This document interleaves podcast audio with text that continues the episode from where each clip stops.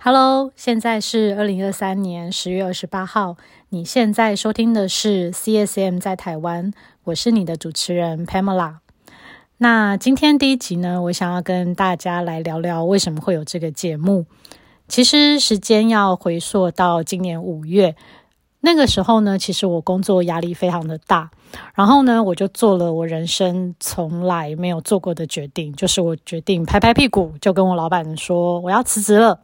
不过那个时候呢，其实我是裸辞，因为我对于下一步想要做什么，我还没有任何的想法。后来因缘际会呢，被我发现劳动署有一个产业人才投资方案，他们有开设一门 Podcast 的课程教学。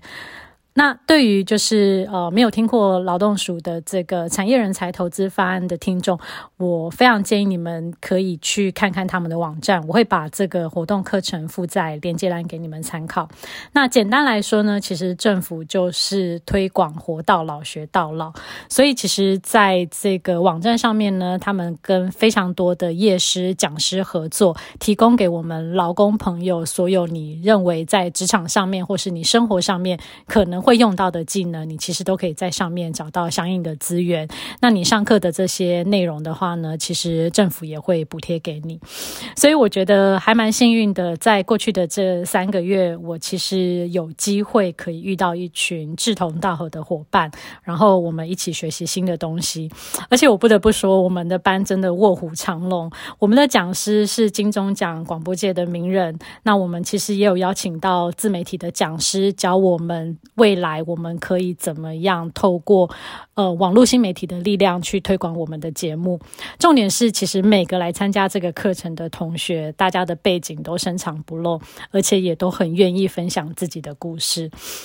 你们呢也会有机会见到许多有趣的节目上架，但是对我来说呢，其实这个课程的结束并不是一个 ending，对我来说反而是这个节目的开始。那我也很感谢利用这次的休息，可以让我好好充电。重点就是透过了这个课程，我其实开始动手记录属于我的职涯回忆。那我觉得这也是一个很好的机会，让我在下一次找工作的时候呢，我可以有一些酷东西可以分享。我也顺利在休息了三个月之后重新回到职场，所以我希望呃未来利用这个频道可以认识你们，然后也多跟你们分享我在职场上面的所见所闻。那下一集呢，我会先来聊聊 CSM 是在做什么的，因为我想这个问题其实如果问我爸妈的话，他们也会很感兴趣，因为他们都不知道我在干嘛。所以如果有兴趣的听众，不要错过喽。